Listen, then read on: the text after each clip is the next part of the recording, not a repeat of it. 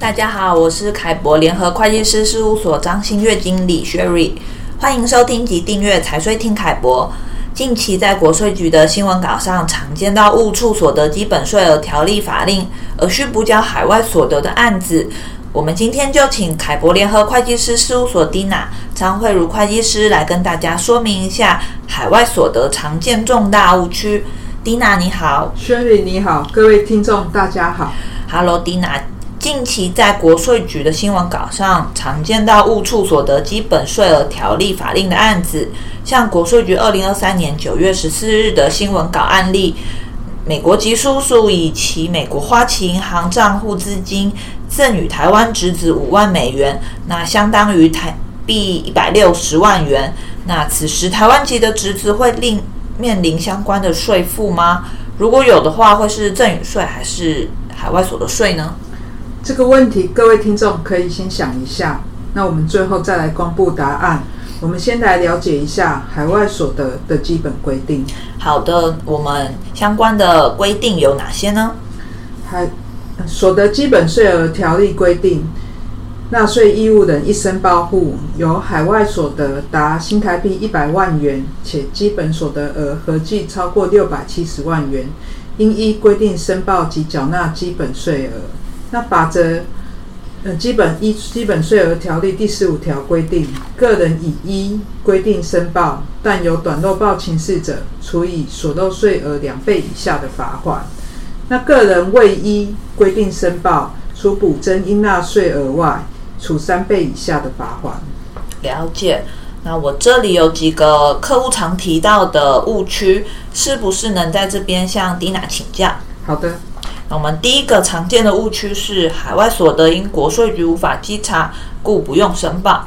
国税局现在可以透过许多管道进行海外所得的稽查，那例如中央结汇资料、金融机构结汇投资国外有价证券的银行资料、Google 等网站的公开资讯，那甚至是投审会对外投资核备相关的资料，那以及民众检举等方式。嗯。那我们第二个常见的误区是资金未汇回台湾就不用申报海外所得。那除了前述所提到的稽查方式以外的，呃，国税局还可以依金融机构执行共同申报及禁止审查作业办法，那简称台版的 CRS。那国税局透过呃与各国资讯交换的方式取得相关的资讯，那例如就是国外的银行资料等。那听起来税局的稽查方式相当多元，因此建议大家诚实申报哦。是的。那我们第三个常见的误区是，有些纳税人会主张漏报海外所得的原因，是因为海外所得没有显示于国税局的查调所得资料中。海外所得采纳税人主动申报制，那海外所得非属稽征机关提供查询的所得资料范围。所得人利用电子凭证下载或者至国税局查调的所得资料，均属仅供参考。那如果有其他所得，仍应据实办理申报。了解。那我们来看看第四个常见的误区，是中国大陆地区所得属于海外所得。那依据《台湾地区与大陆地区人民关系条例》，中国大陆地区所得并非海外所得。所以，个人取自中国大陆地区的所得，属于中所税的课税范围，需记录所得总额，适用累进税率，最高四十 percent。嗯，那我们来看看第五个常见的误区是海外金融商品卖了再买，那纳税人认为没有收到现金，所以无需申报所得。海外金融商品，那例如的基金转换。虽然没有现金流的产生，但是税局形同赎回原基金，并以赎回基金的金额再重新投资购买新基金，因此基金的转换的当年度应马上计算原基金的损益，记录所得课税。嗯，原来如此。那我们第六个常见的误区为海外所得每人都有六百七十万元的免税额。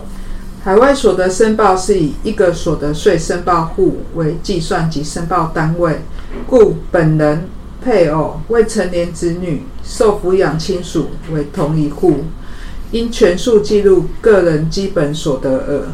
那而且只能有一个六百七十万基本所得免税额。那我们最后回到一开始提到的案例，美国籍的叔叔以其美国花旗银行账户资金赠与台湾侄子五万美元，请问蒂娜侄子会面临税负吗？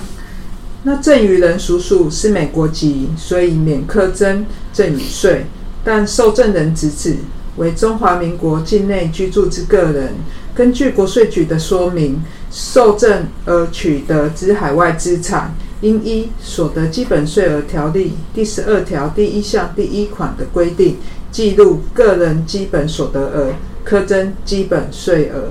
也就是说，应该要记录海外所得。嗯，谢谢今天。Dina 针对海外所得规定及常见误区这么详细的讲解，相信大家在海外所得申报上已经有一定的了解了。相关的说明呢，在凯博联合会计师事务所网站上的凯博观点有更详细的说明。如果有任何问题，也欢迎大家直接洽询凯博联合会计师事务所。谢谢大家今天的收听。